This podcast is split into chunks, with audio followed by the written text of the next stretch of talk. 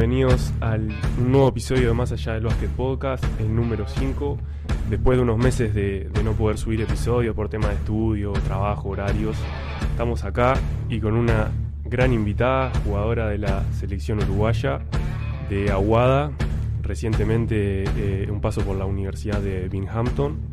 Bueno, la señorita Camila Kirchenbaum. Cami, un gustazo por charlar contigo este rato. Bueno, muchísimas gracias por, por la invitación y bueno, por la gran presentación que acabas de hacer.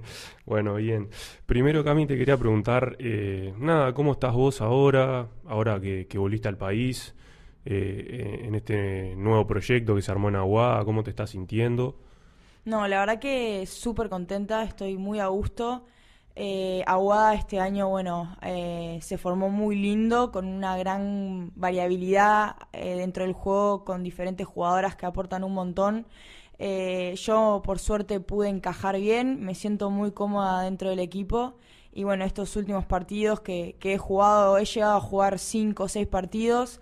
La verdad que, que, muy bien, el equipo tiene una, una química impresionante que bueno, a medida que vamos entrenando se va se va afianzando un poco más porque bueno, somos jugadoras eh, que hemos jugado en distintos clubes, creo que es la primera vez que jugamos casi todas juntas, hemos sido rivales, pero bueno, eso se va, se va ganando en cada entrenamiento y también bueno, es gracias al cuerpo técnico que, que lo genera día a día en cada entrenamiento. Claro, tiene un equipo bastante, bastante largo, son muchas jugadoras y todas de, muy buen nivel, se armaron fuerte por esto de, lo, de los 100 años también, ¿no?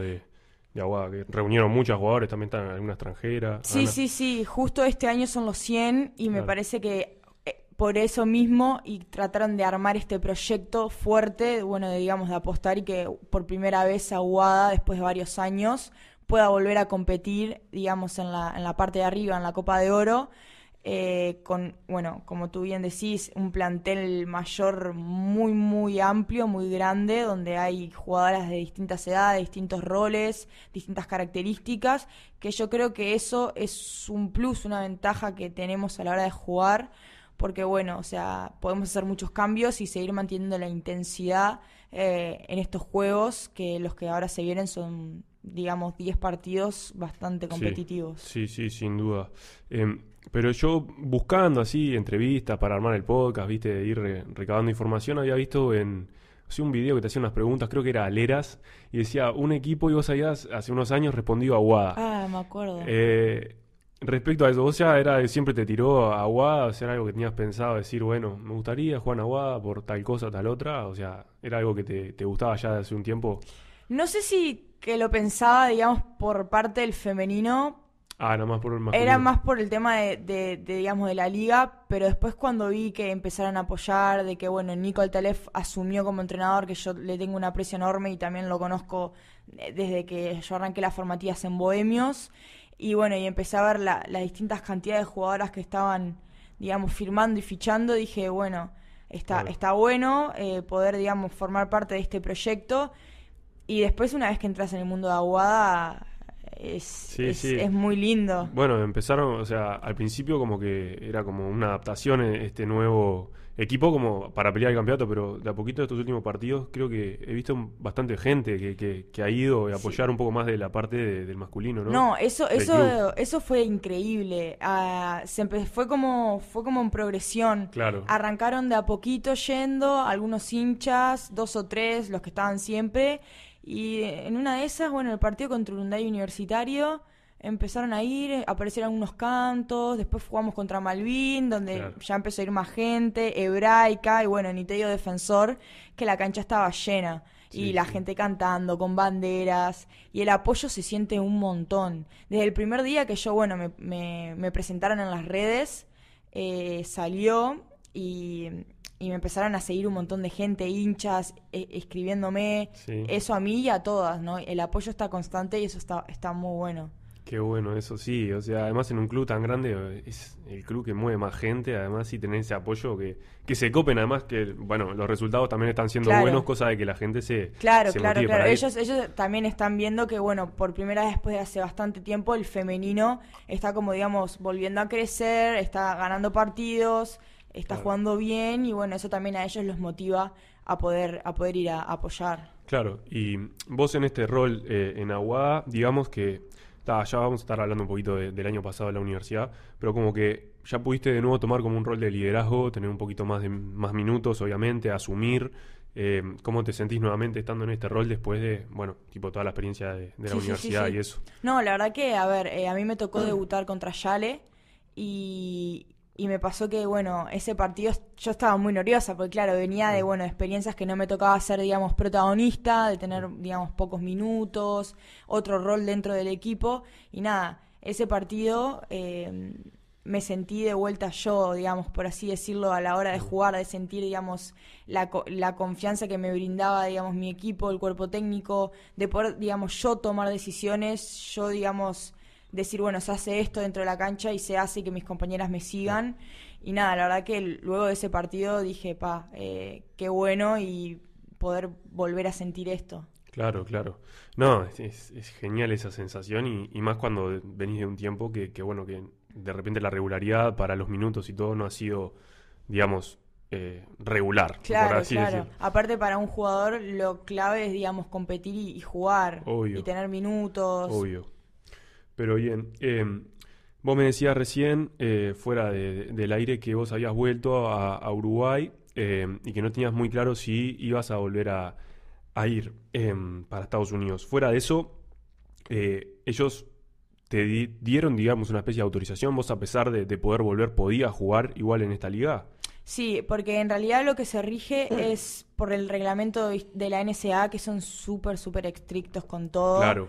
Es un reglamento súper, súper amplio y bueno, si vos eh, no haces algo que, que esté bien, hay una gran sanción y una de ellas puede ser no volver a competir en NSA. Por lo que eh, no, no dice nada que vos no puedas jugar, digamos, en off-season, que digamos es cuando no hay competencia. Sí lo que no podés hacer es, digamos, ir a un equipo donde la liga, digamos, sea profesional, por así decirlo.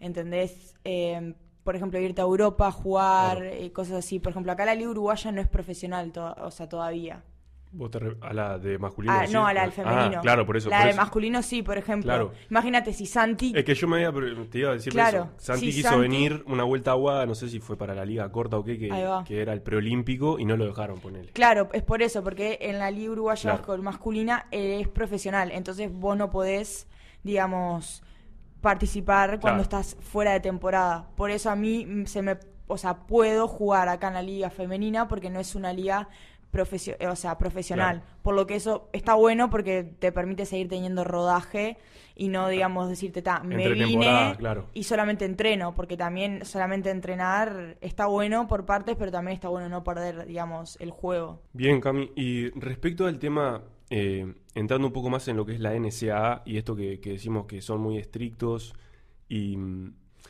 y bueno, tienen unas reglas muy afianzadas. Eh, bien hechas, que hay que, cumplirlas a rajatabla. En el momento que vos eh, quisiste entrar a jugar a la NSA, ¿qué requisitos te pedían? Eh, ¿Trámites, eh, notas o no sé, tiempo que llevan esos trámites? ¿Cómo, ¿Cómo fue todo ese proceso? Sí, sí, a ver, como son así, digamos, de bien estructurados, también el proceso fue muy tedioso. Claro. mismo por la NSA y mismo la universidad pedía muchas cosas, muchos estudios médicos, más que también era, digamos, mediante COVID, eh, te pedían muchas cosas. Em, el papeleo yo lo, arranqué medio tarde, lo arranqué, digamos, en diciembre del 2020. Lo arranqué, sí, digamos, bastante tarde, pero bueno, yo con ayuda de la gente de la NBA Academy, que yo, viste, estuve en algunos campus, eh, me ayudaron y me pudieron contactar y me iban guiando paso a paso ah, para hacer. Y después, bueno, te creas una cuenta en la NSA y bueno, ahí sacas, tenés, como un número de identificación y bueno, y a partir de ahí eh, vas haciendo requisitos de, bueno, sí, subiendo tus notas del liceo, que también es todo un tema. Porque claro, te piden una cierta calificación, ¿no? Sí, cierta calificación. Cada universidad te requiere cierta calificación. Ah, bien. Y después lo que te pasa es que los tenés que mandar a traducir todas al inglés. O sea, digamos, vos tenés tu mm. Boletín de notas. Sí, sí, y eso, la escolaridad. Ahí va, eso lo tenés que mandar a eh, traducir todo al inglés, porque no te aceptan nada en español. Claro. Y claro, eso también lleva todo un tema, buscar una traductora que te lo traduzca, de, después enviarlo, a ver si te lo aceptan, porque a veces que envías y no te lo aceptan y no tenés que volver a hacer. Después también eh, digamos, te piden muchas cosas de, de salud, vacunas, estudios, eh, cosas así. Bueno, después el tema del visado, el pasaporte, Claro, todo porque eso. tenés que ir con una visa específica, es la F1, Sí, la de, de estudiante, estudiante, que es cuatro o cinco años que te la dan. Entonces, claro, fue un proceso que llevó su tiempo y era tedioso porque sí me ha pasado de enviar cosas y que me lo reboten y volver a hacerlo. Claro. Y nada, pero está, por suerte el proceso cuando se terminó ya, ya estaba todo cerrado y, y no tuve ningún problema después. Bien, bien, y un poquito explicando el formato, vos que estuviste ahí, em, son cuatro años de, de universidad y mm, también hay años por jugadores, explicar un poco cómo es la modalidad de la competencia también, vos que lo, que lo viviste un poco de adentro. Sí, sí, sí. Para un, digamos, para una persona normal, jugador normal, eh, que va y no sufre ninguna lesión, no sufre nada y cumple los cuatro años correctamente, son cuatro años que uno puede jugar, tenés el freshman, que es el primero, sophomore segundo, junior, que es el tercero, y senior, que es el cuarto año. Ahí está.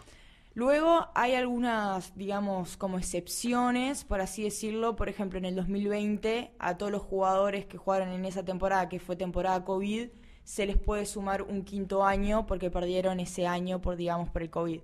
Ah, mira. O sea, salió esa nueva regla que no es obligatorio, cada jugador lo puede tomar o no. Dicen, terminé mis cuatro años y yo puedo, si quiero, puedo tomar el quinto para jugar, porque como perdí una temporada por el COVID, y hay gente que no lo toma, termina Ah. los cuatro años y ya está. ¿El Santo Disco estaba en el 2020 ahí? Eh, creo que sí. O sea que puede acceder a un quinto año él. Claro, ah, mira. Él- creo que lo puede tomar así, o sea, se, se, se le da. Creo que también te lo tiene que ofrecer la universidad o algo así, Mm. porque ellos te siguen. Tienen que estar interesados, claro, la beca. Después también, eh, por tema de lesión, te puedes volver a registrar si jugaste una cierta cantidad de partidos. No creo que tenés que llegar a menos de cinco. eh, y si te lesionaste, puedes como volverte a registrar. Y ahí, no se te cuenta ese año.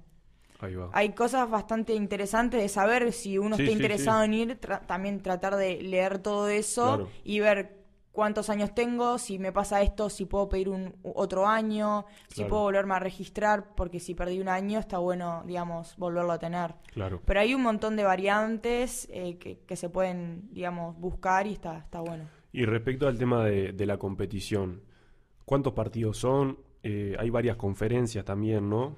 ¿Cómo, cómo es bien? Para que lo explique, para alguno que, que no sepa mucho. Sí, sí, hay, hay un millón de conferencias, literal, porque hay como 300 y algo de universidades, Claro. División 1.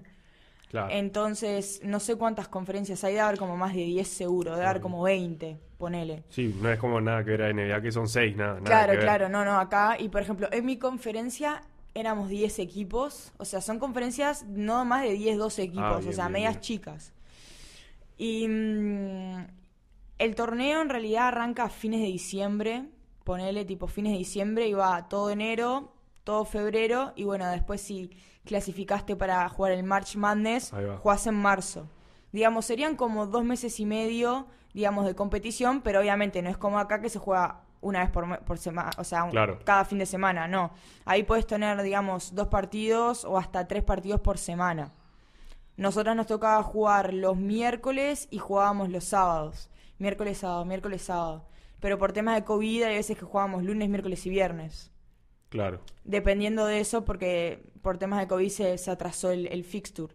Pero generalmente entrenás más de lo que jugás, esa es la realidad. ¿Sí? Porque entrenás como 10, 9 meses y estás jugando dos meses, dos meses y medio si el Poquito. March Madness. Claro. El March Madness eh, son eh, los dos o tres mejores la- de cada conferencia, es una cosa así. El March Madness pasa el mejor de cada conferencia. El mejor. Sí, el mejor de cada conferencia. Ah, bien. Y de todas esas, claro, son 10, me dijiste que eran como 16 o 20, ahí, Sí, los sí. 20 equipos. Claro, creo que al March Madness son como. No, son más de 20 equipos en realidad, son como 32 o 20 y algo. O sea, Ahí va, sí me parecía. Creo que hay algo, creo que es con los segundos también o, o con capaz que algunas conferencias son con los segundos porque capaz que son más, pero en mi conferencia, Ah. por ejemplo, pasó solamente el, cam o sea, digamos, el campeón de nuestra conferencia. Ahí va. ¿Y cómo hacían? eh, ¿Viajaban mucho eh, para jugar? O sea, entre, entre mm, la temporada regular, digamos. Sí, eh, se juega en se juega uno de local y uno de visita. Siempre. Siempre. Y bueno, ibas, se iba mezclando. Es, te- es una semana uno de, de visita, después jugás de local, visita local, visita local. Y sí, viajábamos bastante. Lo bueno es que no eran, digamos, distancias que digas, pa, son muchas horas. Porque siempre estabas ahí con Siempre la estábamos en la zona. Ah. Por ejemplo, ponele que lo máximo que hemos viajado fueron cinco horas. Que, ta, que para nosotros es bastante, pero para Estados Unidos no es mucho. Claro, Y, pero por suerte, nuestro equipo, eso también depende de cada universidad, Claro. viajábamos el día antes para poder dormir y no de decir, viajamos, llegamos y jugamos. claro. O sea, teníamos como un periodo de adaptación. Bien, bien. Y hablando ahora, centrándonos un poquito más en eh, Binghamton. Está bien, Binghamton. Sí, sí, está Ahí va, perfecto. University. Eh, los Bearcats, ¿es así? Sí. Algo así, los osos, osos gatos. Sí, eh, oso oso- gato, sí, no sé qué es Algo animal, raro. rarísimo. Rarísimo.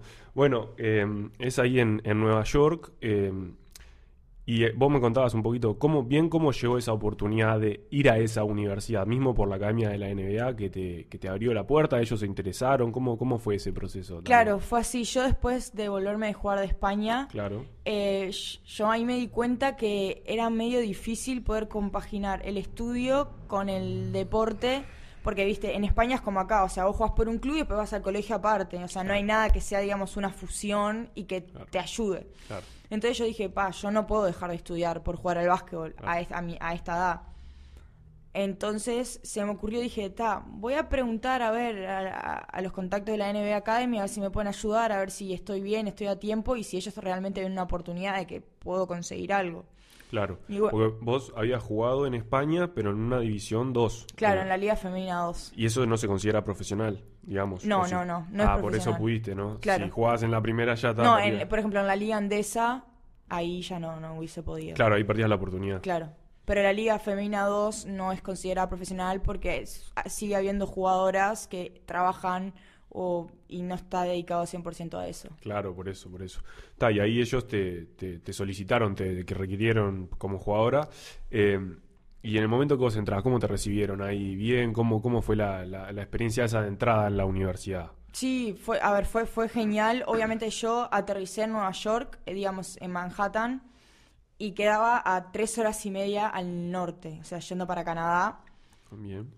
Entonces a mí me pasaron a buscar, por suerte, o sea, me bajé del aeropuerto y me fueron a buscar el asistente y, y la coordinadora de operaciones, algo así. Ah, bien. Y me fueron a buscar y nada, fue re amable, súper bien. Yo obviamente estaba súper nerviosa. Claro. Y, pero nada, fuimos hablando todo el viaje, preguntándome, conociéndonos de a poco. Y bueno, después cuando llegué a la universidad, ahí sí conocí a las demás freshmen eh, que Claro. me estaban esperando. Y ahí también todo un tema de, de hablar, de, de empezar a conocerse y nada. Pero la verdad que yo me, me sentí súper a gusto. No fue que llegué ahí, viste que a veces que pasa que ya se decir, ¿para qué hice? ¿No? ¿Para qué me vine? Sí, sí, o sí. sentís como una vibra media rara. Claro. A mí por suerte no me pasó y No. me sentí siempre cómoda. Sí. Y ese primer impacto, por ejemplo, de, simplemente hablando de, de- de la de lo estructural, ya llegar y ver la universidad, que te rompió los ojos, fue algo así. eh, ¿cómo, cómo es de adentro? Las instalaciones, no sé, con, contame No, un poco. sí, sí, sí, no, tremendo. Yo me trataba de imaginármelo acá en Uruguay, pero era muy difícil. No, no- Hasta, claro, es imposible imaginártelo, porque Claro. al no tenerlo acá, al no verlo, Claro. uno se piensa que vas por la calle y es un edificio enorme, como una facultad, pero no, No. no hay nada que ver, o sea, es una mini ciudad, es una ciudad literalmente. Claro. O sea, tiene su entrada principal con calle y eh, adentro hay policías, te controlan la velocidad, las calles señalizadas. Nuestra universidad era como una especie de círculo donde alrededor estaban todas las comunidades, o sea, donde vivían los estudiantes que vivían ahí adentro de la universidad. Ahí va. Y por dentro estaban, digamos, todos los edificios académicos. Ahí va. Lo rodeaba. Ahí va. Y nada, era espectacular. Había un más, ponerle que más 10 edificios académicos o más, había como dos o tres eh, bibliotecas. Después, bueno, el gimnasio es, era increíble, espectacular. Todo el tema de, de infraestructura, ahí sí que me rompió los ojos y dije, pa, esto es realmente un sueño. Sí, sí. El, el gimnasio te referís al estadio de Claro, ellos. en donde jugábamos y en donde Eh, entrenábamos. Sí, había visto más de 5.000 personas, puede ser que entren ahí, una cosa así. Sí, sí, sí, es enorme. Aparte, lo que tiene es que cuando no se juega, las gradas están, a- o sea, eh, hacia las paredes, están levantadas, porque hay una pista de Ah. atletismo alrededor. Ah, ahí va como pasa con la con una grada de, la de Malvino, la de Biguá también, va. esa que se... Y después eso, después cuando el partido se baja. Ah, bien. Entonces, bien, claro, bien. cuando las gradas están así por fuera, es enorme el estadio. Claro, Pero claro. después cuando ya se bajan es solamente la cancha. Claro. Y claro, no parece claro. tan grande. Bien. ¿Y vos dó- dónde te quedás? Ahí mismo en la en los en lo, eso que me decís los cuartos que rodeaban las Sí, porque en la, por ejemplo, en nuestra universidad era obligatorio el primer año, el año freshman, era vivir ahí adentro de la universidad. Y yo me quedaba viviendo ahí en una comunidad y estábamos las cuatro freshman que vivíamos, digamos, como en una suite para cuatro personas que era muy grande. Ah. Habían dos cuartos y dormíamos dos en cada cuarto, cada una con su propia cama, había un propio escritorio para cada una, un placar. Ah. Después teníamos como un living enorme, donde teníamos tele, teníamos tipo como un lugar de cocina.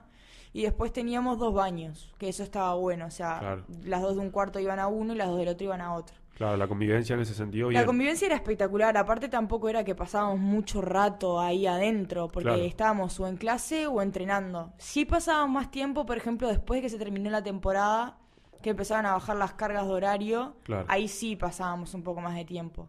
Pero si no, te ibas a las siete y media de la mañana y llegabas como a las 8 de la noche. Claro, era tipo llegar a dormir o Sí, ni o siquiera porque ni siquiera estudiar. pero ni siquiera estudias ahí, ¿o ¿no? Hay biblioteca o cosas Claro, así. estudias muy poco ahí. O sea, capaz que haces algún deber que te quedó para lo último, o repasar algo si tenés un examen a la mañana. Claro. Pero, por ejemplo, la biblioteca estaba abierta hasta las 2 de la mañana, si querías ir a estudiar.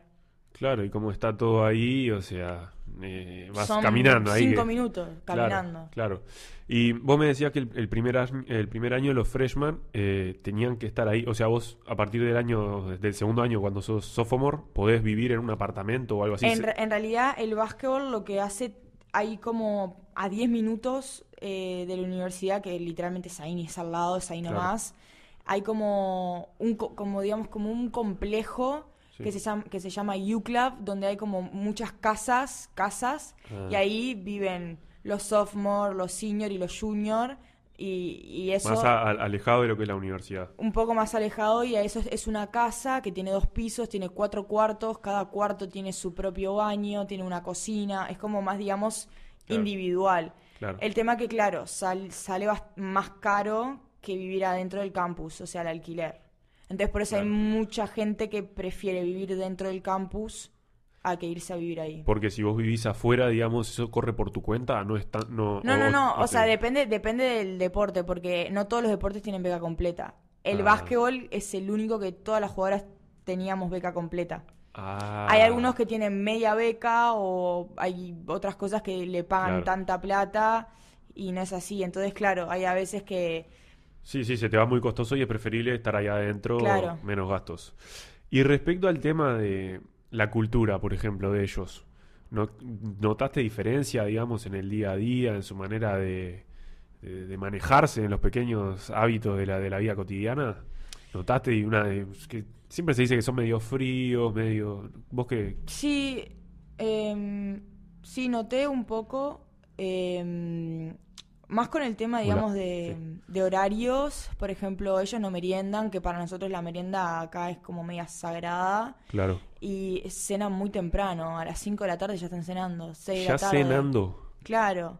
Eso es algo que a mí al principio me, me, me movió la cabeza un poco Claro, porque me porque tenía te que adaptar. adaptar. Claro.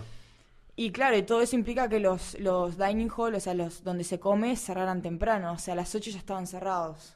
Claro. Entonces eso fue todo un tema de adaptación también. Por lo que decís vos, eso de, de que son fríos y eso depende también de cada persona. Hay algunos que sí son fríos, Claro. otros no. Yo lo que noto es que son como muy cuadrados, son como muy ellos, ¿entendés? O sea, es como que existe Estados Unidos y lo que está alrededor, o sea, no... Ah, no somos existe, cavernícolas. no existe. ¿Había, había alguna, algún extranjero más en, en tu En mi equipo sí, en mi equipo había una de Canadá, eh, después había una de España y había una de Islandia. Ah, o sea, bueno, éramos eran cuatro. cuatro ahí. Está. Pero vos de repente, ellos no, por ejemplo, así cuando estabas hablando te das cuenta que era muy Estados Unidos, o sea, enfocado solamente en ellos, como que ellos Claro. eran el centro del mundo. Claro. En una, Sí, o sea, sí, en un sí. avión no era que se tienen ego, es como que Claro. están acostumbrados a que todo pase por ellos, porque es una potencia a nivel de todo. Claro. Entonces como que lo viven así. Claro, claro, claro. Y dentro de, de- la universidad ahí mismo, ¿cómo era un día tuyo eh, desde que te levantabas hasta que te acostabas? ¿Cómo era que se ti- distribuía tu día en las actividades, por ejemplo? Claro, bueno, yo siempre tenía clase ocho y media de la mañana. Por suerte no me tocaba arrancar a las 8, porque ahí ya era bastante temprano tener que levantarme.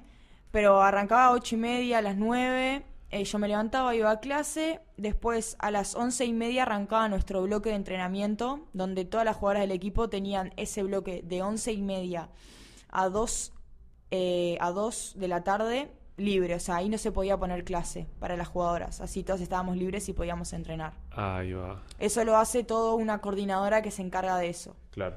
Bien, bien, bien, bien. Entonces, bueno, era así, me levantaba, iba a la clase, once y media entrenábamos hasta las 2, eh, almorzaba después de entrenar, algo medio rápido, porque yo ya a las 3 ya tenía clase. O sea, era como que partían al medio los estudios y entrenaban en, en el medio, En el digamos. medio, exactamente. Algunas capaz que tenían clase a las 3, otras tenían a las 5, o sea, dependiendo, pero siempre era de mañana y algunas clases de tarde. Claro. Dependiendo el día. Yo hay veces que no tenía clase de tarde después. Claro. Pero generalmente era estudio de mañana, entrenamiento en el medio, Comer y comer, después... clase y después, bueno, seguir estudiando, deberes. Ah, pero, o sea, entrenás en el medio, pero no volvías a entrenar después a la tarde, ¿o sí? No, no, no, no, no, porque teníamos el bloque largo. eh, Ah, era bien. como de once y media a dos, dos y media. Y el reglamento de la NSA permite que cuando estás en temporada se pueden entrenar solamente 20 horas semanales. ¿Sí? Sí. Mira, Cuando claro. estás en temporada. Fuera de temporada son 8 horas semanales. Ocho horas semanales. Nada, Claro. prácticamente. Y todo el tema de la pretemporada y eso. Son 8, son ocho horas semanales. Mira vos. Sí, sí, sí, es todo. eh, el cambio de horario fue increíble. Por ejemplo, cuando nosotros estábamos en pretemporada, eran entrenamientos, ponele, de una hora, por ejemplo, cuatro días, y teníamos físico y cancha, pero eran bien intensos porque eran cortos. Pero después, ya cuando era la temporada, eran más largos porque ya metíamos más scouting, metíamos Ah. video. Y eso se cumple muy bien porque es, una de las reglas. Si vos la no la cumplís, puede haber sanción. Claro, porque uno piensa y dice, o sea, la intensidad de los días entre estudio y, y- y entrenamiento, pero. O sea, ¿el entrenamiento incluye entrenamiento en cancha o también todo lo que sea gimnasio, todo? O sea, O entrenamiento. sea, en lo que vos haces por fuera, por ejemplo, Ah, si yo quiero ir, solo. si yo, si yo quiero ir a tirar por fuera, eso no se cuenta. Bien. O que te agarres un entrenador y vayas a practicar técnica, eso tampoco. No, eso sí se Ah. cuenta. Si está Ah. el, entrenador y eso sí se cuenta. Ah, O sea, pero yo sí voy a tirar o hago voy a la cancha o voy yo a la sala por mi cuenta sin que haya ningún profe, o sea, entrenador que me esté marcando, eso no, o sea, no cuenta como horario. Ah, bien, bien, bien. No, es un buen detalle saberlo porque, o sea, uno piensa que ta, vas allá y bueno, estudias más o menos como podés y metele, no sé, 5 horas, 6 por día. No, el tema lo que pasa es que eh, con estos entrenamientos de temporada literalmente es muy desgastante. Claro, Porque entrenás mucho rato, más los partidos que tenés, claro. y que entrenás también el día del partido, entrenás, o sea, es como un shoot around, que es como tirar, reconocimiento de cancha, repaso de jugadas, escauteo. Pero a medida que van pasando los días, o sea, se siente la carga. Claro, y además que tenés que estar a full para el estudio, ¿no? También, También, tenés y que, eso te requiere mucho tiempo también. tipo, o sea, terminás el, el entrenamiento, quedás como cansado de la y tenés que ir de nuevo No, ahí que todos los días. ¿No te pasa como que los días de repente no sentí que terminan más, ponele? A mí me pasaba eso, era, era larguísimo el día, era larguísimo, porque estaba todo el día en actividad. Claro. Entonces, eh, cuando llegaba la noche, lo único que quería hacer era dormir, pero a veces que tenía que seguir repasando o estudiando. Claro. Y los fines de semana, o sea, ¿hay algún día que le hagan libre? Poner el domingo libre. El domingo sí. El libre, do- 100%. El domingo era libre 100%, eh, donde, bueno, no había entrenamiento, se- sí nos dedicábamos, digamos, a estudiar, a, a Claro. esas cosas, si teníamos que hacer algún trabajo, pero después, si cada una después quería ir a tirar o hacer algo por fuera, se podía pero hacer, pero ya- no mucha gente lo hacía. Y no, porque estás toda la semana full, por lo menos Claro, el día- domingo, el domingo era como un día más de relax y esta- estaba bueno, porque te podías levantar más tarde, Claro. eh, estar ahí adentro, yo qué sé, salir a pasear, salir a comer afuera. Sí, sí, sí, sí. Volviendo un poquito al tema de los entrenamientos, vos me, eh, para entrar un poquito en, en cómo son, eh, varían mucho de repente de lo que conocemos acá en el, en el medio, ¿qué, qué diferencia notás? ¿Es, tan- es más de la competencia de los jugadores de más nivel o, o, o cómo, cómo lo ves vos? A ver, hay algunos drills que yo ya vi, o sea, yo ya conocía, los había hecho. Yo creo que eso no cambia mucho porque, bueno, tampoco hay, digamos, tanta variedad de drills porque hace- jugamos al- el mismo, o sea, jugamos básquet. Sí, obvio. O sea, no hay mucha diferencia. Sí habría alguno que yo no conocía que, que estaba bueno, pero yo creo que la diferencia estaba en la intensidad a la hora de entrenar. O sea, que era muy intenso el tiempo que se entrenaba y se repetía mucho, mucho los mismos drills. O sea, era como mucha repetición. Sí había un abanico enorme de ejercicios, pero que eran esos y durante la semana se repartían y los repetíamos mucho, mucho, mucho, mucho. Entonces hasta un punto que ya era perfecto todo lo que hacíamos. Claro, era constante y ellos mejorar sobre, sobre esto hay que mejorarlo, pumba, Claro. a, a- a morir. Y mm, los, entrena- los entrenadores, por ejemplo, eh, era una entrenadora que tenías. La Una- head coach era entrenadora, después estaba la asistente que también era entrenadora y después tenían dos asistentes más que uno era más sobre defensa y el la otra era más sobre ataque. Ahí va. Eh, y éramos eso y después el preparador físico, o sea, eran dos, dos hombres y tres mujeres. ¿Y el scouting mismo lo hacían eh, ellos o también tenían gente para...? El scouting mismo era entre los tres asistentes y después va. se iban turnando, eh, uno le tocaba un equipo, después al otro le tocaba uno y cada uno lo preparaba. Claro. Y la intensidad, la, la exigencia que ponen es muy alta, ¿no? Eh, o sea, la head coach y también al, al estar repartido, tener un, un cuerpo técnico grande, están como... Tienen un entrenador que está pendiente de, de ustedes todo el tiempo Es también, que, ¿no? es que literalmente, o sea, llega un momento que dentro de la cancha eran cuatro personas, o sea, que te estaban mirando, o sea, se ponían todos en, en las cuatro líneas y no Claro. había chance de que puedas robar nada. Claro, claro. ¿Entendés? Cuando de- a mí me pasaba que, por ejemplo, teníamos, cometíamos un error o veni- de repente veníamos muy desconcentradas porque, bueno, por el cansancio del día y yo qué sé, por otros temas, Sí, sí, sí. Que no nos salían los drills o errábamos tantas bandejas o cosas así o teníamos muchas pérdidas y nos mandaban en línea de fondo a correr. A correr, suicida. correr, Estilo tipo- Coach Carter, así. 4 en 20 y las cuatro canchas en 20 segundos y si a- alguna no la cumplía se volvía a repetir hasta que todas lo cumplíamos. Y si a veces eh, estábamos muy mal, corríamos 6 canchas en 36. Fa. Que ese era mortal. Ese, eh, cuando llegas ahí te das cuenta que... No, igual, igual sacas como mucha fortaleza mental, ¿no? Después No, de... no, no, es, es Es como que te tenés que preparar para eso, porque si no es como que, bueno, me tengo que ir a mi casa, ¿no? O sea, o, o aguanto o, o ya Claro, está. ¿no? claro. Obviamente que no era muy seguido porque tampoco está permitido penalizar Ah, de esa forma, o sea, de que yo que sé, hagas, de que te lo tomen como un castigo, te ponga a correr porque no hiciste esto.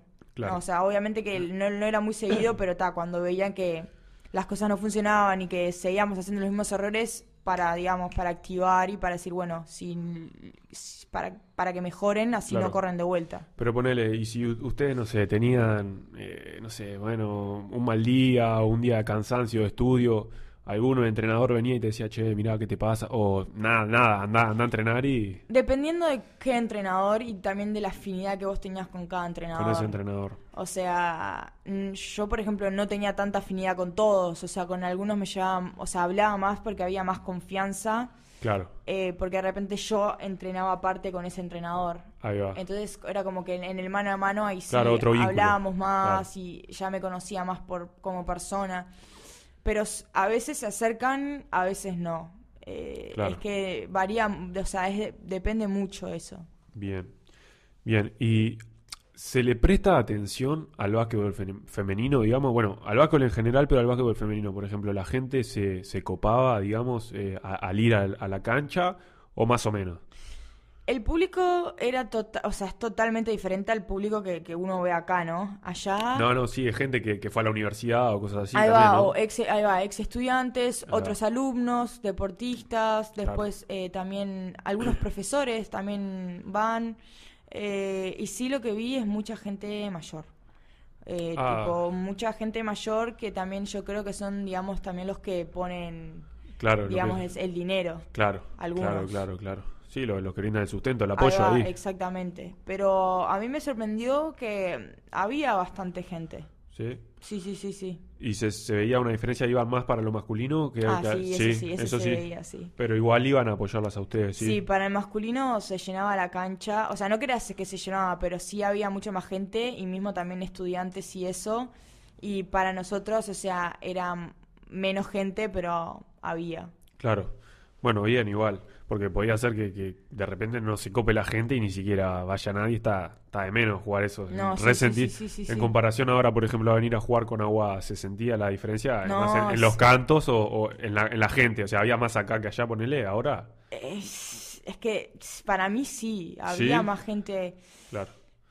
Lo que pasa que, claro, uno no lo, no lo, yo no lo, no lo vi mucho porque, claro, era gente, literalmente era todo gente mayor. Era tipo, Ah, o sea, ellos van, se sientan en el partido y chau. claro, no había mucha gente joven. Si eran jóvenes eran, digamos, atletas o yo Claro. qué sé, padre de alguna. Pero no, no había mucha gente. Y también lo que puede mentir un poco era al estadio ser tan grande. Ah, eso también. Muchos asientos libres. ¿te Claro, parece que... entonces parece que no hay mucha gente. Claro. Pero ponerle que capaz que casi lo mismo. Pero se siente mucho más la gente de acá por, bueno, por, por los cantos y, y Claro. todo eso. Bien. Em, en los tiempos libres, por ejemplo, esto que me decís que tenía los domingos libres, ¿los dejaban salir de la universidad? Ponele, ¿pudiste recorrer la ciudad de Nueva York ahí, conocer más en profundidad, ponele? Sí, o sea, te, o sea, te dejaban salir, vos tenías libertad, ellos no Sí. andaban controlando diciendo no, no puedes salir, no puedes hacer esto, no, no, no. Cada uno obviamente que con cuidado, que, que se cuiden. Y a mí por suerte eh, recorrí ahí Binghamton, no hay mucho para hacer en Binghamton, literalmente, no hay mucho. No, del centro de Nueva York es, me- es medio por en la periferia, digamos. Eh, queda bastante, o sea, queda tres horas, o sea, es medio lejos. Yo por suerte fui a Nueva York cuando hubo, digamos, como un parate en agosto, hu- hubo como cuatro días que, que era como vacaciones, no sé qué Claro. era. Y me fui a Nueva York porque yo conocía a un entrenador que estaba, que estuvo en la NBA Academy y que era, era amigo mío. Bien. Y yo fui, aproveché a entrenar con él, me quedé con él, recorrí ahí Manhattan y eso Claro. está bueno. Pero no es algo que digas, pa, estoy aburrida, me voy porque tampoco vale la pena. Porque el gasto, digamos, del boleto, o sea, era bastante para ir y vuelta y lleva su tiempo también. Claro, ¿no? Perdés todo el día en, O sea, son tres casi, horas día, tres son horas... casi ocho horas viajando, o sea, tenés que ir muy temprano Claro. y vol- porque no tampoco puedes volver muy tarde. Sí, sí, para el otro día te, te empieza la semana y te tenés que volver a levantar. Bien. eh, y respecto al tema del estudio, eh, ¿son los mismos cuatro años que te dan ahí ellos de, de- de la opción de jugar al básquet? La carrera, por ejemplo, vos estás estudiando fisioterapia o Sí, ciencias sí. biológicas, algo así era. ¿Cómo, ¿Cómo es eso? ¿Vos tenés cuatro años y lo haces en esos cuatro años o es más tiempo que lleva la carrera, por ejemplo? Ellos se... Hay algo de, viste, que ellos se se manejan como con créditos, que cada Claro. clase te brinda tantos créditos y vos para graduarte, digamos, en Claro. sí tenés que llegar a tantos créditos. Sí, sí, sí. Yo estuve averiguando y mi carrera de fisioterapia, de fisioterapia, o sea, no, capaz que yo que sé, para alguien que ha- haga business es diferente o que haga otra cosa es diferente y se gradúan los cuatro años, pero yo no me hubiese graduado de, graduado de fisioterapeuta en cuatro años. No es como acá que, por ejemplo, yo ahora voy a la EUTM, hago los cuatro años, salvo todo en tiempo y me dan el diploma de fisioterapeuta. Claro. No. Allá en Estados Unidos tenía esos cuatro años que es como es un pregrado, o sea, te preparan para que todos entren con la misma base. Después a una PT School, que digamos son como tres años más, pero eso es otra escuela, o sea, esa parte Ah, bien, te lo tenés bien. que bancar vos y después ya no, o sea, no hay más básquetbol. Después de los cuatro años ya no hay más básquetbol. Claro, eso, eso era lo que yo te iba a O sea, es WNBA, si te quedas en el draft. Así Claro. es en Estados Unidos, no es como acá que es- hay clubes. Claro, y fuera de esos cuatro años de beca vos te tendrías que sustentar ahí, estando ahí. Claro, y capaz que yo que sé, en donde yo en la PT School que me aceptan, capaz que queda yo que sé en California y me tengo que ir al otro lado a buscarme un lugar para vivir, pagármelo Claro. yo. O sea, es un gasto muy Claro. grande. Sí, sí, y sí. sale bastante caro vivir allá. Claro, claro, claro. Eh, todavía no tenés claro bien si vas a volver para allá, pero igual eh, se te haría complicado, por más que vuelvas enseguida, eh, terminar los estudios, digamos, en una proyección de cuatro años, ¿no? O sea, esto que me contás sería medio dificultoso. Claro, sí, yo todavía, bueno, no, este año ya me voy a quedar acá Claro. para, ter- para, digamos, para terminar la aguada y yo estoy aprovechando acá a estudiar y estoy haciendo la UTM que yo me había inscripto en Ah, el bien. 2021 antes de irme a Estados Unidos para, bueno, ir adelantando algo porque Ah, yo bien. me fui en julio del 2021 y ¿Y qué iba a hacer desde enero hasta julio? O sea, tenía Claro, que hacer claro. algo. Y dije, está, Claro. me inscribo y arranco a estudiar. Y por lo menos pude cursar algunas materias, que salvé algunas materias y otras ahora estoy dando los exámenes porque no me dio el tiempo de, de hacerlo. Bien. Y ahora sigo cursando para también ir, ir adelantando, porque también lo que averigüé es que no casi no revalidan nada. ¿Entendés? O sea, yo a los cuatro años Y tendrías que venir acá a y si me estudiar de nuevo. arrancar de vuelta. Imagínate si yo no hubiese arrancado la UTM, termino los cuatro años allá, vengo y pido para revalidar. Capaz que me revalidan una o dos cosas, pero no me van a revalidar todo. Claro. Y tendría que capaz que hacer cuatro años más. Claro, bien. Es todo un tema a considerar. Claro. No, Bueno, pero lo bueno es que a pesar de, de- de, bueno, no saber si estás acá, allá o lo que sea, te mantenés estudiando y te mantenés activa. No, no, es eso, positivo. eh, eso es, es, es- es esencial, porque digo, ta, este año no, no me vuelvo, no sé qué va a pasar el año que viene si vuelvo o no. Si vuelvo, ya voy a ser sophomore y voy a ya arrancar mi segundo año. Y mientras tanto, si estoy acá, voy a cursando las materias que pueda y voy adelantando. En el día de mañana, capaz que yo que sé, hice primero y segundo acá y después me quedarían, yo que sé, dos años Claro. para o sea, terminar la Claro, carrera. claro. Tampoco es tanto, pero sí es una diferencia arrancarla de cero. Claro, claro. No, y además sería la diferencia que allá no la podés terminar. O sea, preferiría Claro. venir y terminarla acá con algo ya, ya Claro, empezado. Total. Bien. Te cambio drásticamente de tema a una, una cosa que me, me llamó la atención, que creo que era un buen tema para hablar. El otro día vi un video de, de- de Only a- About Basket, es- Sí, sí, que entrena, que entrenas ahí con Tincho, Con creo que es. Y marcaba como un proceso de, y yo también me, me daba cuenta de la técnica de tiro. Ujú. Y te quería preguntar de, de ese proceso, de que se nota realmente un cambio en la mecánica, obviamente. Yo me acuerdo cuando hace unos años tirabas un poquito más sobre el hombro izquierdo, un poquito más sobre este lado, y lo has ido corrigiendo. Preguntarte cómo, cómo fue ese proceso, por qué lo empezaste, quién te motivó, si fue acá con Tincho, o fue en la universidad o en España, ¿cómo fue eso? Sí, fue, fue un proceso súper aleatorio, o sea, no fue nada planeado. Yo, mm, fue en el 2020, eh, eh, cuando yo después me vine después de eh, mi último pasaje por España, donde, bueno, estuvo ahí eh, que todavía no se podía entrenar, la liga no había arrancado, entonces, yo, bueno, yo estaba entrenando ahí con Tincho porque era el único lugar que tenía. Ahí va.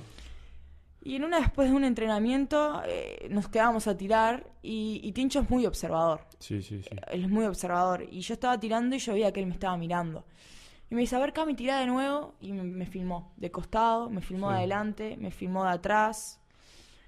Y lo empezó a mirar el video. Y ahí se dio cuenta, a ver, yo más o menos yo ya sabía que, que tiraba medio de costado, como con medio raro. Sí, sí. Pero nunca, o sea, nunca dije, pa, quiero cambiar mi tiro, Claro. porque, o sea, me sentía cómoda tirando como estaba tirando y no era, digamos, mi foco en ese momento. Claro. Entonces cuando Tincho me dijo y empezamos a hablarlo y me dijo, bueno, ta, vamos a empezar a mejorarlo, eh, vamos a enfocarnos en esto, en tres cositas. Y fue, era todos los días y era ponerle que una hora, una hora y algo. Al principio era medio aburrido porque Claro. era súper estático y al lado del aro, que decís, ¿para qué estoy tirando al lado del aro? Claro, pasa si que esto-?" es tipo toda Claro. la reprogramación, digamos. Toda la re- es como una computadora, o sea, Claro. es la reprogramación y él me ponía como unas gomas en los dedos porque yo también metía el, el pulgar Claro, para adentro. como- claro. Entonces me, me- tenía como unas gomas que él me tiraba el pulgar para atrás, entonces era con eso tiraba bien, pero después me sacaba las gomas y me costaba, o sea, me volvía a meter el dedo. Claro. Entonces fue como un proceso que llevó como dos meses, tres meses. Y en ese periodo ya después ya te sentías como que ya lo habías automatizado un poco, ¿sí? Sí, hicimos mucha repetición, eso te lo puedo decir. Demasiada repetición, que yo creo que por eso fue que lo hice en un periodo relativamente corto, porque Claro. para cambiar el tiro ya a mis 10, ahí tenía 17 capaz, 18, Claro. es difícil, porque debe- Sí, sí. ya venía hace bastante tiempo tirando de esa forma.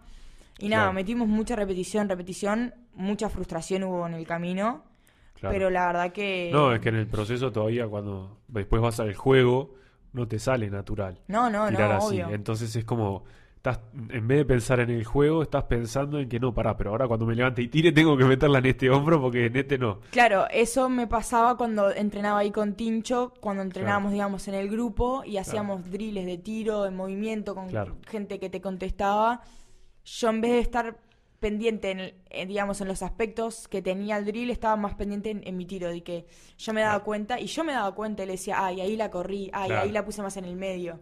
Y eso está bueno, y bueno, después de tanta automatización, automatización, ya después ya, ya quedó. Obviamente que yo ya que siento que se me va un poco y cuando siento en la otra repetición lo que hago es trato de volverla a corregir. Claro, concientizarlo un poco también. No, pero igual ya después de, este tiempo ya como que ya lo automatizaste por completo ahora, ¿no? Sí, sí, sí, ahora sí, ahora lo siento mucho mejor. Y sentís como que el cambio de decir, bueno, está, más allá del esfuerzo que le pusiste, eh, metes más o sentís más fluidez a la hora de tirar, o sea, sentís que realmente fue positivo, bueno, está, más o menos. No, yo, yo sentí que fue que fue positivo lo que sí noté, que ahora vos dijiste la palabra fluidez. Fluidez. Fluidez, porque yo antes me cansaba tirando, o sea, se me cansaba mucho las piernas y los brazos, porque era como que tampoco era como catapulta, o sea, era como que hacía mucha fuerza, mucha fuerza de brazo. Sí, cuanto más para atrás el tiro, más desgaste. Entonces, entonces claro, cuando cambié así la técnica, empecé a sentir como que más, más fluidez, ¿entendés? Y a medida de que había más fluidez,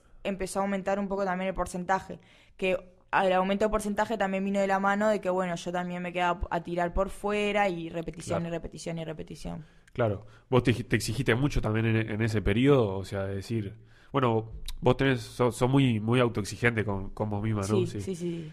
Y bueno, más allá de, ese proceso, llevándolo en general, ponele, vos exigirte, porque estamos hablando ahora del cambio de, de técnica de tiro, pero llevándolo a algo más genérico, sos muy, muy de exigirte y hay veces que esa exigencia te ha jugado un poco en contra, puede ser. O, que realmente, tipo, no, me, sirve exigirme y obtengo resultados. Sí, no, no, no, sí, sí, sí. Yo siempre digo, y le digo en todos lados, que sí, soy súper autoexigente conmigo misma, porque me gusta, tipo, estar en el detalle y que todo salga bien. Obviamente que sé que el básquetbol es un deporte de acierto y error, como todos, porque somos humanos y... Pero sí, a veces me ha pasado de que estar de digamos de tratar de que siempre salga salga bien las cosas que y hay veces que no salen se empieza a encontrar la frustración. Pero por suerte a medida que fui creciendo y enfrentándome a distintas situaciones que me ha dado la vida a nivel deportivo y también personal uno ya empieza a mejorar mejor la frustración. Entonces eso también fue lo que me ayudó. Hoy en día trato de no ser tanto autoexigente conmigo misma, es algo que me cuesta tratar de sacarlo porque es algo que está en mí, pero sí te digo que me ha, me ha ayudado a conseguir cosas, de ser tan persistente, de, ir a entrenar, de levantarme temprano, de querer mejorar. Y hay veces que no ha sido tan bueno, pero bueno, por el simple hecho de que también es un desgaste mental. Claro, muchas veces te pasa que al decir, bueno, quiero mejorar en esto, muchas veces te quedas sobregirado, eh, te vas del presente, ¿no? Como que te quedas ahí enroscado, ¿no? Y, y, este, como que medio te obsesionás un poco. Sí, total. O sea, puede ser este ejemplo del tiro, pero, pero en cualquier cosa, en un partido, algo que salió mal y, te perdés ahí, ¿qué haces acá? No, total, a mí me, a veces me ha pasado después de algún partido que te queda alguna jugada, ¿viste? Y dices, ¿por qué no hice esto? Ay, ¿Por qué no hice aquello? Cuando me voy a dormir. Y apoyo la, cabeza en la almohada y, cierro los ojos y me recreo la jugada. Después de algunos partidos me, me ha pasado. Claro, sí, sí, no, no, es, eso es, tremendo y gestionarlo también es, es, es complicado, digamos, bajar las revoluciones y decir, bueno, no, es lo único que hay en la vida, hay otras cosas. Claro, es súper difícil eso. Claro, tal cual. Bueno, eh, pasemos un poquito a hablar de, la selección. Ahora hay un, un sudamericano, quedan unos días. Eh, desde el primero al 6 de agosto es en Argentina, estamos de acuerdo. Ocho selecciones y eh, es para clasificar a una AmeriCup para 2023, ¿no? Para después hacer todo el proceso de preolímpico. Ahí va, y eh, Juegos Olímpicos. ahí va. ¿Cómo ves vos ahora la selección? ¿Cuántas están entrenando ahora? Sí, sí, sí estamos entrenando. Eh, esta semana, por suerte, recién pudimos entrenar todos los días, porque, bueno, por este parate que, que hay de la Liga Femenina por el Sudamericano. Ahí va. Porque, bueno, antes nosotros arrancamos a entrenar el 15 de junio, por ahí. Bien. Y mm, claro, entrenábamos miércoles y domingo, miércoles y domingo, porque bueno, la prioridad ahí estaban los clubes, porque todavía se seguía jugando el campeonato. Claro, claro, claro, Entonces, bueno, después de que hubo este parate, arrancamos a meter más, digamos, más volumen de práctica y ahora estamos entrenando todos los días. Eh, y por ahora, en el momento, somos 19 jugadoras. O sea, somos bastantes. Yo creo que el corte va a venir dentro de poco porque tampoco hay mucho tiempo. O sea, Claro, queda poco, queda poquito. en dos semanas ya estás debutando, ya estás jugando. Sí, sí, sí. sí. Y, y nada, eh, es un proceso que, que bueno, es, es muy nuevo, es muy, muy nuevo por el hecho de que es una selección mayor cambiada. Claro. Eh, Sí, es un equipo muy joven es también. un equipo joven, eh, hay, un, hay un recambio generacional, hay varias jugadoras mayores que, que ya no están, Claro. otras que siguen, pero no son muchas. Después, Sí, bueno, sí, sí. hay jugadoras generación 2003, mi generación la 2002, y después, bueno, alguna después 2000, 98, 97, pero para el promedio andará entre 22 años, 23, o sea, somos muy jóvenes. Sí, sí, sí. Bueno, eso igual es algo positivo, digamos, porque, bueno, se viene todo el recambio generacional y se vienen jugadoras jóvenes como ustedes, que algunas no tienen 20 años todavía, pero que esta clase de torneo ya de, primera, ya no es selecciones de, formativas, acumular estas, esta cantidad de experiencias de cara al futuro, como equipo, como núcleo, les viene re bien eh, esa experiencia en una proyección de una selección de acá a 10 años, ponele. To- totalmente de acuerdo. Eh, este sudamericano, eh, obviamente que, que el equipo Uruguay va a ir a competir y a, y a Claro. pelear. Somos conscientes de que de quiénes son los que van a estar arriba, obviamente, eh, pero nosotras siempre vamos a ir a dejar todo, a competir a igual igual con, con las potencias, con, sea contra Argentina, Brasil, eh, Colombia, hoy en día Paraguay está ahí en ese cuarto puesto. Y de a poco, bueno, ir, como vos bien decís, una proyección que, bueno, ir, ir, ir ganando experiencia en estos torneos y de a poquito ir subiendo, ir subiendo, ir subiendo y tratar de no ser el, el, el último como han sido años anteriores. El objetivo a la hora de ir a afrontarlo es decir, bueno, vamos a tratar de meternos entre los cuatro o es más, bueno, vamos a competir a llegar lo más alto que podamos. ¿Cómo, cómo lo afrontan? A ver, eh, las aspiraciones a estar entre los cuatro siempre están. O sea, nosotras creo que, que podemos llegar a tener chance de estar entre las cuatro. Obviamente que no va a ser fácil. Obvio. porque bueno, nos vamos a enfrentar con jugadoras que tienen un montón de experiencia a nivel internacional, jugando en muy grande, en muy buenas ligas, pero esa aspiración siempre está y con eso es con, con esa motivación es con la que entrenamos, porque no es que son las tenés que ganar una medalla, digamos, No, para no. pasar, son Claro. cuatro de ocho, Claro. o sea, es, Sí, es sí. mi- es- es la mitad. Y eso, eso est- está ahí la motivación. No, y además el, el torneo es un torneo muy corto. Eh, Es una cuestión de un partido, un equipo que tuvo una mala noche, lo aprovechaste, está. Sí, sí. Quedaste sí, ahí entre los cuatro, igual. Sí, total, ganaste uno o dos partidos de la serie y, y- y quedaste ahí. Claro. Y, y pasaste. Y ahí te estás. Si ya pasaste a semifinales, ya estás en clasificada a la AmeriCup. Que Claro. eso sería un logro enorme para, para Uruguay. Ni más ni menos. Además, eh, con todo esto que viene en los últimos años del crecimiento en el básquetbol femenino, por ejemplo, eh, ahora, e- este año, hace, hace unos meses, eh, la- las chiquilinas de la U18 quedaron cuartas en, Sí, en un total. torneo que era algo que, que generalmente no pasaba o que costaba mucho. Eh, también defensor, o sea, fuera que lo que sea la selección, quedó segundo. Sí, en la Liga Sudamericana. Claro, muchas jugadores, jugadoras jóvenes que, bueno, como, como en tu caso, que ya has tenido muchas experiencias en el exterior, pero hay un montón de otras que están en Brasil, en España, eh, que han estado también en Estados Unidos. También eso habla todo de un crecimiento que está yendo hacia una dirección que después también se puede plasmar en la selección. Sí, total. Eh, hoy en día yo creo que la, la liga acá femenina está creciendo un montón. Como bien decís, se, se, se ve, se ve en, en los procesos de selección últimamente, se han obtenido resultados, ya Uruguay no sale último, que antes era ir a ganarle a Bolivia o a Perú para no quedar en el último puesto. Claro. Hoy en día ya se aspira a estar entre las cuatro primeras, ganar una medalla. Eso es, eh, se ha notado ese cambio. Y bueno, también se ha visto el crecimiento, digamos, con, con la participación de más clubes a la hora de competir, Claro. digamos, en el torneo. Claro. Eh, del apoyo de los clubes a la hora de tener que traer extranjeras, porque también eso demuestra el nivel de la liga. también, demuestra que hay un apoyo de la sí. dirigencia del club, está interesado en invertir y en mejorar, que yo creo que eso viene creciendo y que hoy en día casi todos los equipos tienen una extranjera. Y ahora para esta segunda ronda va, va a haber otra segunda extranjera. O Claro. sea, se puede jugar con dos. Claro, Que eso era antes que era impensable porque nadie iba a poner, digamos, plata claro. para el femenino. Después, bueno, de que haya canchas llenas, de que la gente vaya a apoyar. Sí, eso ya O es algo que ya viene de, de- Se está como promoviendo ya hace unos años. Hoy en día, ahora, hoy Está en un día punto bastante alto. está- viene creciendo un montón y también se está viendo resultado. Y eso es lo que genera Claro. que se pueda seguir, digamos, pidiendo cosas Claro. a cambio. Sí, sí, por la obtención de resultados, pero además otra cosa, mucho, mucho de esto que se está promoviendo, eh, jugadoras que, va- que juegan en el exterior, eh, buenos resultados a nivel internacional, mejorando, también genera que gurisas chicas, pero chicas, realmente chicas, sí, no, sí, no, sí, no grandes, que, que digan, ah, mirá, hay una posibilidad, y eso ya es como también eh, ir como inculcándoles a, la- las nuevas generaciones bien desde abajo que, bueno, hay una posibilidad en el básquetbol y que está creciendo también. No, sí, totalmente. Hoy en día hay, hay un montón de, de, de que, que son, digamos, generaciones 2007, 2008, o sea, chicas que, que vienen con, con muchas ganas, porque bueno, también se, se está viendo y ellas también están viendo y dicen, pa, mirá,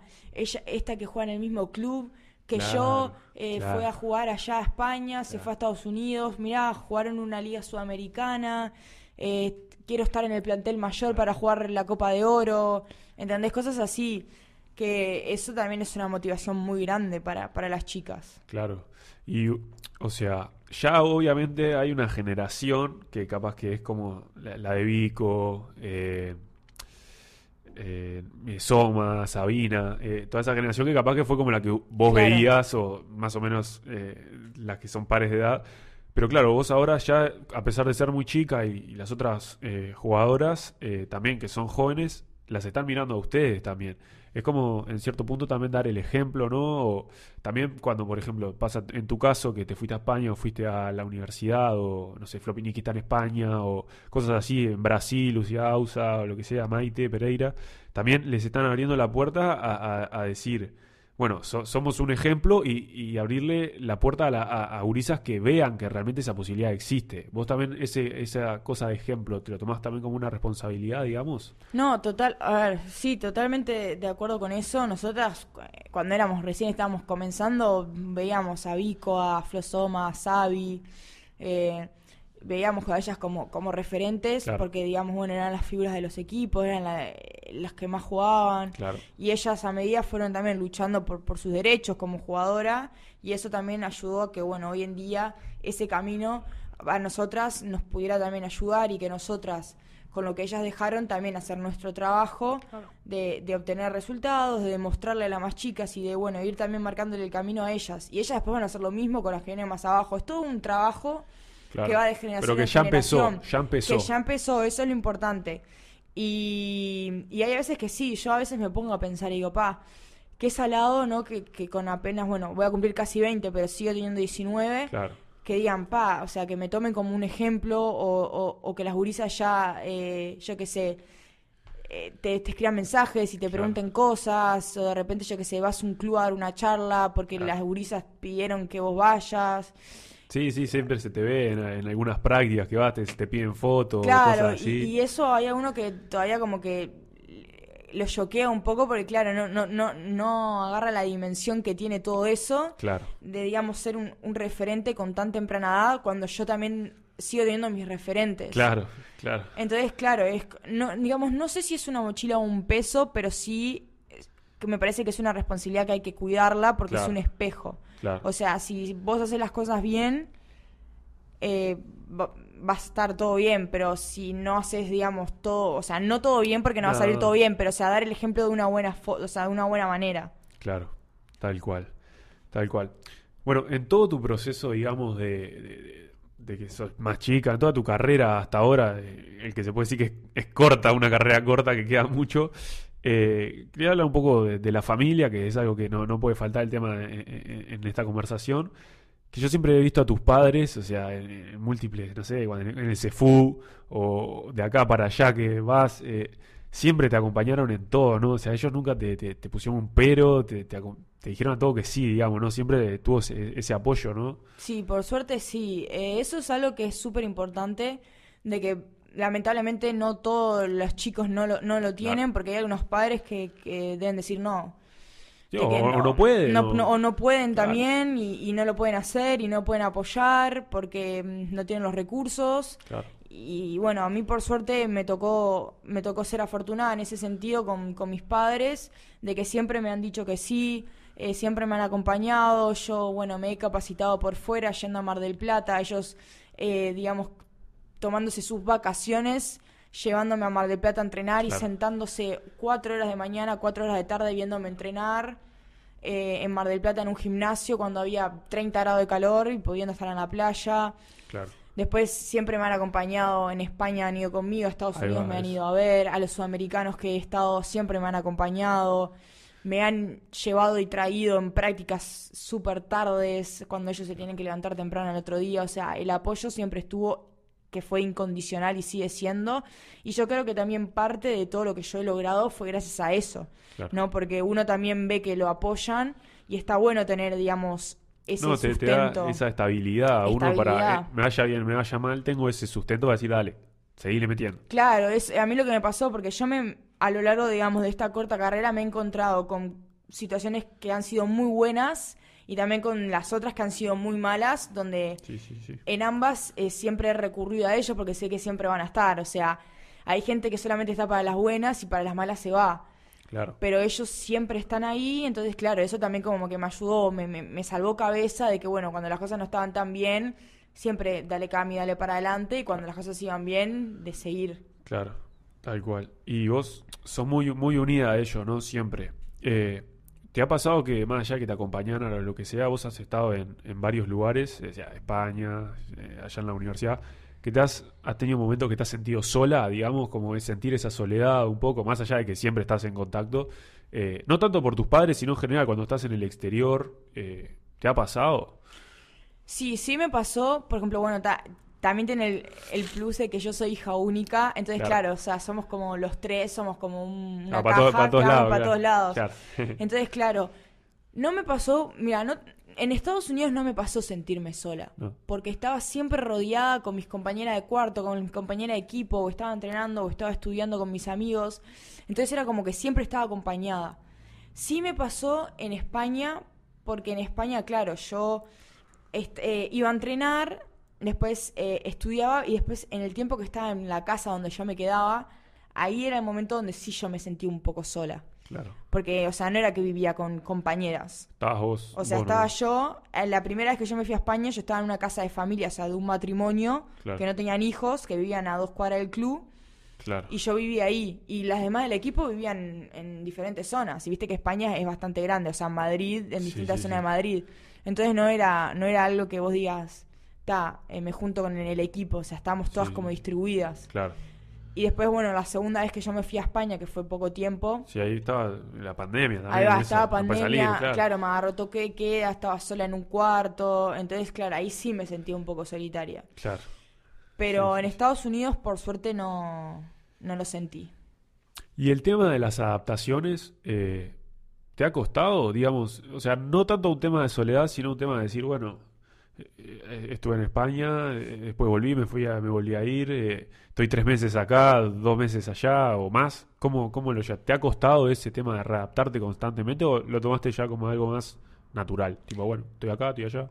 Sí, al, no sé si me ha costado adaptarme, sí capaz que te puedo decir un poco al estilo de juego a nivel de básquetbol, ah, porque es claro, es otro ritmo, otro juego, no es lo mismo en España que acá, y no es lo mismo España que Estados Unidos, o Estados Unidos que acá. Eso sí varía un poco.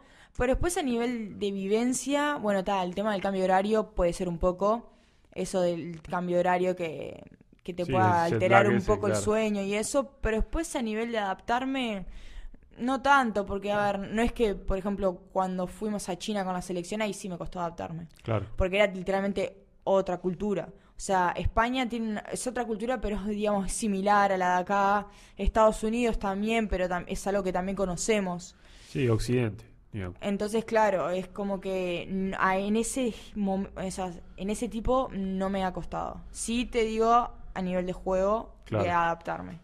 Bien. Y ante, bueno, ese proceso de adaptaciones o lo que sea, hablaste, bueno, es en la vida y en general la carrera de los deportistas siempre tiene cosas buenas y cosas, cosas malas. Eh, a la hora de, tener una frustración, como hablamos recién, eh, ¿cómo, cómo vos te, qué herramientas utilizás o, qué pensás? eh, también para alguien que lo escuche, que diga, bueno, Cami hace esto, para, digamos, sobreponerte a eso y eh, tratar de revertirlo o, bueno, empezar a crear aprendizaje, lo que sea, a partir de esas situaciones negativas que, ocurran. No, sí, a ver, eh, pasa un montón de, de veces frustrarse, sea en un entrenamiento, en una práctica, en el colegio porque no sacaste una buena nota o en la vida por, por X motivo. Claro. Y a mí lo que me ha ayudado bastante, digamos, a la hora de, de entrenar, que es donde, bueno, he encontrado mi mayor cantidad de frustraciones en el juego, donde me he frustrado mucho más, eh, es tomarse, o sea, como tratar de tomarse un segundo, respirar profundo y largar ese aire tranquila y, Bajar bueno, bajar un piso. Ah. poco la pelota al piso para, bueno, poder seguir entrenando y después ya cuando ya termine el entrenamiento o el partido o lo que fuere, empezar, digamos, a pensar qué fue lo que pasó y, bueno, tratar de analizarlo y, bueno, si- ir, más, digamos, a la solución que en- enroscarte en el, bueno, esto fue así. O meter excusas. O meter excusas. tratar, de- ahí va, tratar de ver qué es lo que puedo hacer. Y capaz que no lo puedo, no lo puedo hacer yo y tengo que ir a pedirle ayuda a alguien. De repente le tengo que preguntar a una compañera, che, ¿viste algo así? O me puedes dar una mano en esto que me está pasando, no me sale, yo qué sé, eh, estoy errando mucho, o sea, ¿qué, con- o sea, ¿qué ves que puedo mejorar? Mismo al entrenador o al preparador físico, a un psicólogo, eh, cualquier cosa.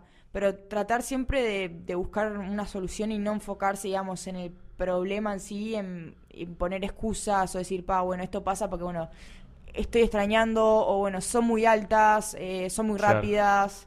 Claro. No, así no, porque así te vas a seguir frustrando. Bien. Bueno, eso fue algo que me, que me quedó por, por preguntarte. Te lo iba a decir y ya me hiciste acordar. Volvemos un segundo al, al tema de la universidad, al tema de los físicos. Eh, ¿Notaste una diferencia ahí en, en el nivel de juego y los físicos? Sí, lo que tiene Estados Unidos es que son, son muy, muy rápidas, o sea, son rápidas en sí. Y son, es un juego muy rápido. Uno, bueno, lo ve en la NBA, no es lo mismo, pero Claro. ya se ve que la dinámica del juego es totalmente Sí, diferente. y vuelta, y vuelta. Y vuelta, y vuelta. Y sí, me encontré con físicos grandes, pesados. Yo, yo vi algún video y era como que eran, no sé, unos 70 o unos 60 y cerquita. Todas parecidas y una pivot que capaz que medía un 80, un 80 y pico. ¿O ¿Puede ser algo así? No, sí, sí, era como que las que jugábamos en, en el medio juego, digamos, en, por el perímetro, Sí. andábamos, sí, unos 60, pa- la más baja, que capaz que era tipo 1,68 por ahí, Ahí y después había como una gama que iba hasta 1,75, Ahí va. 1,77 por ahí. Pero todas mu- muy parejitas, muy parejitas. Y se veía. Y después las que ya eran, que jugaban abajo, ahí ya eran un poco más grandes. Y después teníamos una que medía como 1,90, 1,92, que es la Islandia. Ah, eh, que esa sí era la que des- era des- Claro, sí. sí. salía de por fuera de, digamos, de, de la estatura. Sí, de la media, claro. No, me había quedado preguntarte porque, claro, lo tenía colgado ahí. Bueno, ya que lo, que lo tocaste. Eh, bien, ya estamos llegando al final, los últimos temas. Eh, te quería preguntar por las redes sociales. ¿A vos te gustan las redes sociales? ¿Sos de tipo, muchas veces que estás en el exterior o lo que sea, como estar subiendo cosas, también que vean en qué andás, eh, compartir, dar una opinión o algo? ¿Te, te gusta también esa parte? No soy mucho de subir cosas, yo no, no, no soy de subir muchas historias o de andar, viste, esa gente que publica literalmente todo lo que hace en Claro, su vida, claro, de que claro. terminé el entrenamiento, eh, voy a entrenar de vuelta, eh, sí, yo qué sí. sé, acá estudiando, eh, lo que comió, no, no soy ese tipo de persona. Sí cada tanto tiro algo en, la- en Claro. las, en las historias, O resubís o, o algo. resubo, cuando me etiquetan siempre resubo, pero sí utilizo las redes sociales, utilizo bastante para ver, para comunicarme, digamos, para estar informada, también, digamos, a veces para, para divertirme viendo videos, que hoy en día, bueno, TikTok está muy de moda Sí, y esas cosas, pero no soy alguien que, digamos, suba mucho contenido. Bien. Eh, respecto al tema de alimentación y sueño, tuviste tu etapa ahí en, en- en la universidad, sos de, ho- hoy en día, sos de cuidarte con eso, Eh, tenés un plan alimenticio, ponele, eh, y controlás tus horas de sueño, decir, bueno, está 11, 11 y media, 12, tengo que estar en la cama porque tengo que dormir mis horas. ¿Te cuidás así o sos más, bueno, relajada? No, me cuido, pero tampoco, digamos, soy muy... Meticulosa, ahí va, meticulosa y que soy, digo, ta, esto no lo puedo hacer porque no. Con respecto al tema del sueño, sí trato de dormir por lo menos ocho horas, porque sé que si no lo hago, al otro día voy a estar destruida y con toda la carga deportiva que tengo, digamos, por los entrenamientos, no voy a terminar rindiendo. Sí, obviamente que dependiendo de que si entreno de mañana, trato de acostarme un poco más temprano, pero si no, generalmente me acuesto entre once y media, 12, dependiendo. Cada vez si entreno un poco más de mañana, me acuesto antes, diez y media, 11. Ahí va. Pero mm, con el sueño sí respeto mucho y si estoy cansada trato de dormir siesta en el día porque creo que el sueño es algo que hay que tenerlo en cuenta para bueno tener un buen rendimiento igual que la alimentación me cuido con la alimentación tampoco soy alguien que diga Nada, sí, sí. Tengo que comer todos los días esto para no o sea yo como muy variado por suerte me gusta todo no soy alérgica a nada Bien. como carne, pollo, pescado, verdura, fruta, como todo, trato de comer variado. Eh, comemos casi todo casero en casa, que mis padres por suerte cocinan, no es que pedimos comida afuera todos los días, Eso, cada tanto excelente. se puede dar un gusto de salir a comer afuera. Y nada, y yo siempre digo que está bueno también tener sus gustos, porque si no, con muchas restricciones tampoco uno no disfruta, hay que, hay que disfrutar. Sí, hay, hay veces como que estás como muy, no sé, desgastado por el estudio o por, o por no sé, el entrenamiento y decís, bueno, necesito comerme, no sé, algo dulce. pa- pa- No sé, es como que Sí, sí, de- sí, sí. agregar un poco, como da, da un poco de, de- de esa sensación. Sí, nosotros, por ejemplo, en, en mi casa, los tres lo que hacemos siempre, que es como, digamos, es ya, es algo sagrado, son los sábados, nosotros compramos un litro de helado y nos agarramos tres cucharas y nos comemos Ah. el pote ahí en el sofá. Claro, Y eso es todos los sábados, o sea, es sagrado. claro. Sí, y eso no te cambia nada en la rutina de la alimentación porque es una vez Por y ahí te eso, hace el y, a- gusto. y aparte est- está bueno, o sea, también es una instancia linda, después, Claro, yo qué sé, fin de semana, claro. después del partido. Claro. O sea, si jugaste bien, festejaste. Si, ga- si ganaste, festejaste. Si jugás mal y perdiste, ahogás la pena. penas. Entonces está bueno. Claro, bien ahí. Bueno, eh, vamos a lo último que es una parte un poquito más lúdica, preguntas eh, de interés, digamos. Eh, ¿cuántos jugadores o qué jugadores de la NBA en, yo qué sé, en la academia o que has tenido la oportunidad de coincidir, que conozcas? Eh, a- a- ¿te acuerdas de, de cuáles estuviste con ellos? Sí, me acuerdo. Estuve con Bruno Caboclo, Bien. eh, que es jugador de Brasil. Sí, Después estuve con ay, eh, Taco Fall. Con Taco, con Taco Fall. Taco Fall. Después estuve con Jamal Murray. Bien. Em, ¿Con quién más estuve? Estuve con otro más que no me acuerdo. Con que- bueno, con Capazo bueno, y... Facu Campazo, la Provítola. Ahí va. Em, sí, con ellos. Con ellos. Bueno, bien. ¿Y pudiste, tuviste la oportunidad de charlar con algunos? algunos? Bueno, Taco Fall es enorme. Es, es muy, es muy Como grande. dos- Sí, sí, 230 sí, sí. y pico. En, en los campos de la NBA, no, o sea, no, no tuve la oportunidad de charlar tanto porque, bueno, era como estaba todo muy controlado. Ellos iban, hacían su participación, foto y después Claro, ya, ya claro. se iban. Claro. Eh, sí tuve una instancia, por ejemplo, de Jamal Murray, de jugarlo en uno contra uno. Ah, bien. eh, ahí, pero porque está ahí, solamente eso, después foto y ya está, y se, se van. Claro. Sí, pero- más figurar es que otra cosa. Ahí va, y después, bueno, con Facu Campazo y con Nicola Provítola, sí, tú ahí sí, la instancia es tener más su mano a mano, porque bueno, ellos tienen estos campus eh, ProCamp, que tuve la oportunidad de ir en el, 2010 en el 2018 y en el 2019, que bueno, yo al principio dije, pa, ¿será verdad de que irán solamente para sacarse la foto o van a estar ahí realmente? Porque uno se pregunta, ¿entendés? Claro, claro. Sí, sí. Pues, o lo hacen para traer jugadores y que ah, va a estar Facu y Nico. Claro. Pero no, la verdad que mm, estuvieron todos los días del campus, eran dos en doble horario, entrenando con nosotros, hacían los drills todo el día ahí adentro. Y la verdad que, que Se lindo. comprometieron. Sí, sí, sí, sí, sí. Ellos eh, de- jugando, eh, comiendo con nosotros, charlando con los padres. Eh, la verdad que eso fue genial. Y bueno, yo también tuve mis instancias de, de hablar con ellos. eh, y nada, de sacar dudas, preguntar. Claro. Y la verdad que fue, fue algo muy lindo. Si tuvieras, no sé, una hora para hablar con alguien del mundo del básquet, ¿con quién, con quién charlarías? Simplemente para hablar de básquet, para decir, bueno, quiero saber o aprender de tal persona o lo que sea. Eh, ay, para que se me olvidó el nombre. Álvaro Martini. Álvaro, ¿Es Álvaro? Álvaro, para, ¿a cuál te referís? El de la NBA. Pero el, el periodista, ¿decís? Claro. Ah, Álvaro Martín. Álvaro Martín, Martín y no, Martín. Álvaro Martín, ahí va. Sí, el, el periodista de, de- Sí, deportivo de, la- de la NBA. ese. Que con Coach C. Morales, con él. Ese, con ese. Ah, sí, te, te gusta, te parece que, que- Sí, me gustaría porque creo que él, él, él sabe un montón. sí. Sabe un montón. Bueno, vinieron a- hace poco cuando a la Arena, a la ¿no? Antel Arena, Habían sí. venido. Vinieron, sí, sí, sí. Bueno, yo lo conocí en el, en el primer campus de la NBA, que él fue, que estuvo, que fue en, en Colombia, y eh, estaba ahí, y me hizo una nota. Sí. Sí, sí, sí, sí. Mira qué bueno. Pero Bien. loco me parece que, que sabe mucho. Bien.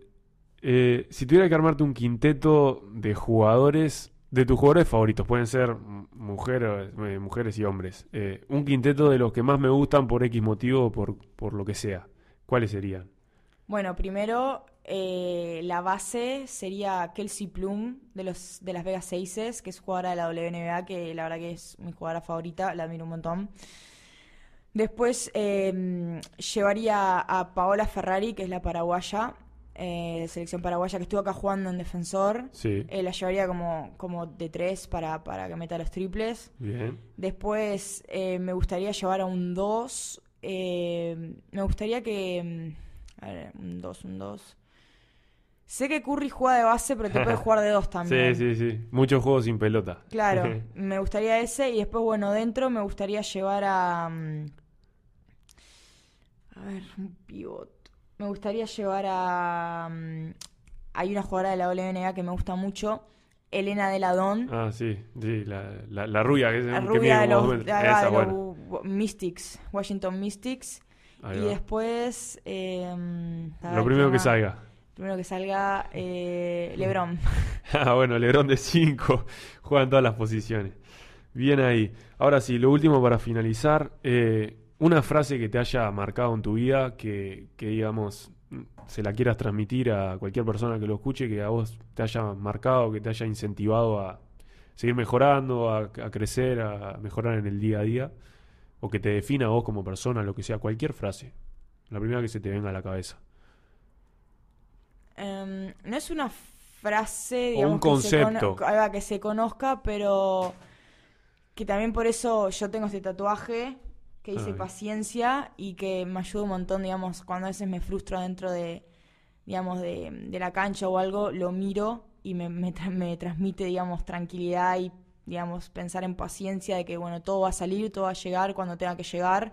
Eso Una visión para- más a, a largo plazo. Ahí va, más- como para bajar un poco la pelota, viste, cuando las cosas no salen y eso, bueno, paciencia, respirar. Como que mantener eh, mediante la paciencia un optimismo también, digamos, no perder la... Y yo por ese motivo fue que, que me lo hice y me ha ayudado un montón y la verdad que lo utilizo mucho. Yo pensé que dije, va, pero no, esto no lo voy a utilizar. Y la verdad que después me empecé dando cuenta que siempre me estaba, o sea, me miraba el brazo, tipo, me lo toco así. Claro. Que es algo que capaz que es No, es, para... pe- es personal de Claro. cada uno, ¿viste? Que le sirva. Pero a mí me, me ayudó un montón y creo que ese concepto, digamos, de, de tener paciencia, de que todo llega a quien sabe esperar en el momento justo y bueno, mientras tanto seguir trabajando y, mejorando me parece que está bueno. Excelente. Bueno, Cami, ya para, para ir cerrando, es simplemente un agradecimiento qué eh, bueno. para, para recordar eh, este momento y esta charla del episodio número 5 de, de Más Allá del Básquet. Muchísimas gracias y acabo de ver, es, es que vos dijiste hoy al principio que me acordé, es el episodio número 5 y mi número favorito es la 5 y yo juego con la 5. Es verdad. O sea, mucha verdad, coincidencia en eso. Es verdad. Salió solo, no estaba planeado. por no eso, estaba por eso. Vos cuando dijiste episodio número 5, dije, eh, cuando dijiste número 5 dije, uh, mirá. Sí, Coincidencia. 1, 2, 3, 4 va a estar las 5. Bueno, Así que nada, nada. eh, agradecerte por, por, por este rato y nada, desearte lo mejor. Fue un, un gustazo charlar contigo y bueno, sea estés acá o en el exterior, eh, lo mejor para vos y que puedas lograr todas las cosas que, que te propongas. Bueno, agradecerte a vos también, Nico, por, por invitarme y bueno, por este espacio que la verdad que, que estuvo genial poder charlar. Y nada, y también felicitarte, bueno, por todo este emprendimiento que, que Sí. veo que le estás metiendo mucho, mucho trabajo y nada, desearte también a vos lo mejor y bueno, ojalá poder tener otra instancia. Obvio, más adelante, estas. obviamente.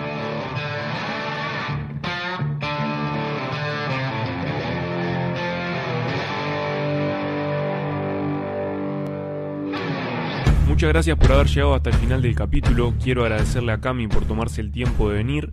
y por su buena energía. También agradecerle a Lucía Baptista por darle la identidad visual a Más Allá del Básquet y por haber estado en el detrás de cámara. Esto fue todo, nos reencontraremos en el sexto episodio de Más Allá del Básquet Podcast. Hasta la próxima.